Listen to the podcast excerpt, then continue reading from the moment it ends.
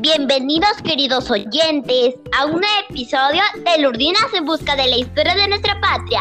En este episodio les saluda Luana Rodríguez, Eva Medina, Isabela Gómez y Ciela Chira.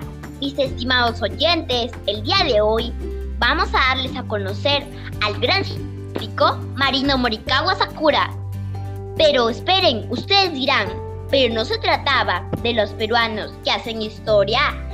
Sí, él es de Guaral, nació en 1977, es un personaje reconocido en nuestro país, dado que ha manifestado varios hechos de liderazgo ciudadano y valor cívico, dentro de los cuales el que tomó más preponderancia fue el rescate del cascajo, laguna que estaba totalmente contaminada, situada en Chancay. Vamos, Eva, cuéntanos más, queremos seguir conociendo.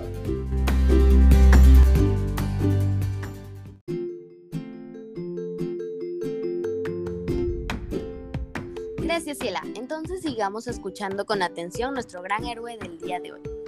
Culminó sus estudios en la prestigiosa Universidad de Tsukuba, en Japón, donde actualmente ejerce como docente, investigador científico y asesor, con amplia experiencia en recuperación de hábitats naturales y tratamientos de aguas contaminadas. Morikawa ha logrado la recuperación de áreas naturales y calidad del agua con el sistema nanotecnológico en diversos humedales alrededor del mundo, específicamente en Perú, África del Norte y mayormente en Japón. Obras que han beneficiado a nuestra hermosa casa común. Esto se pone interesante, Luana. ¿Tú nos podrías explicar sobre qué es la nanotecnología? Claro que sí. La nanotecnología es la ciencia de manipular la materia a una escala atómica y molecular para resolver problemas. La nanotecnología es una ciencia aplicada al desarrollo, con el potencial de hacer contribuciones significativas. Marino desarrolló un sistema simple y barato de descontaminación, las micronanoburbujas. Imagínense, estas nanoburbujas son 10.000 veces más pequeñas que una burbuja de gaseosa. Las nanoburbujas capturaban a los contaminantes y los biofiltros y los eliminaban. Es un arduo trabajo, pero Isabela, coméntanos de la loable labor de Marino en el Perú.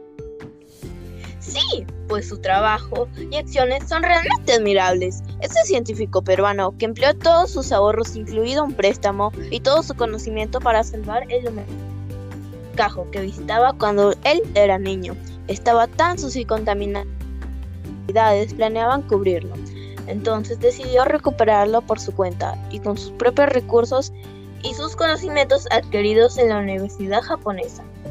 Su esfuerzo obtuvo una gran recompensa, 70 especies de aves y 3 especies de peces que regresaron al humedal.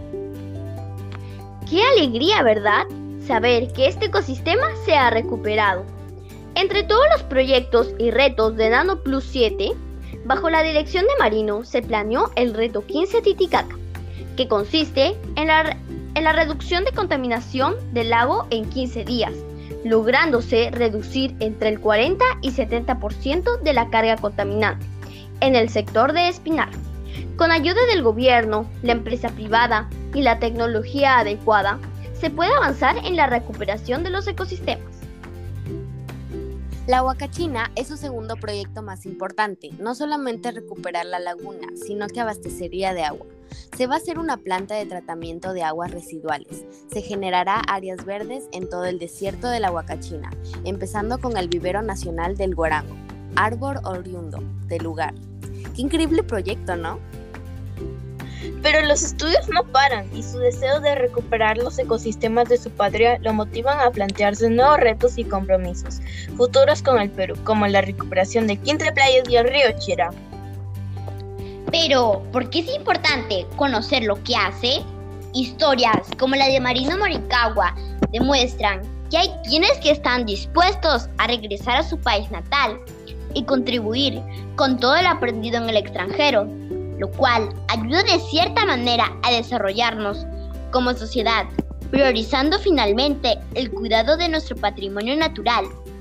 Las acciones de ese ejemplar hombre peruano nos enseñan la verdadera importancia que el ambiente natural ocupa en nuestra vida cotidiana y las consecuencias ante nuestro descuido y abandono. Con gran alegría los esperamos en nuestro siguiente episodio para descubrir juntas quién será nuestro siguiente personaje que nos llenará de orgullo. ¡Adiós!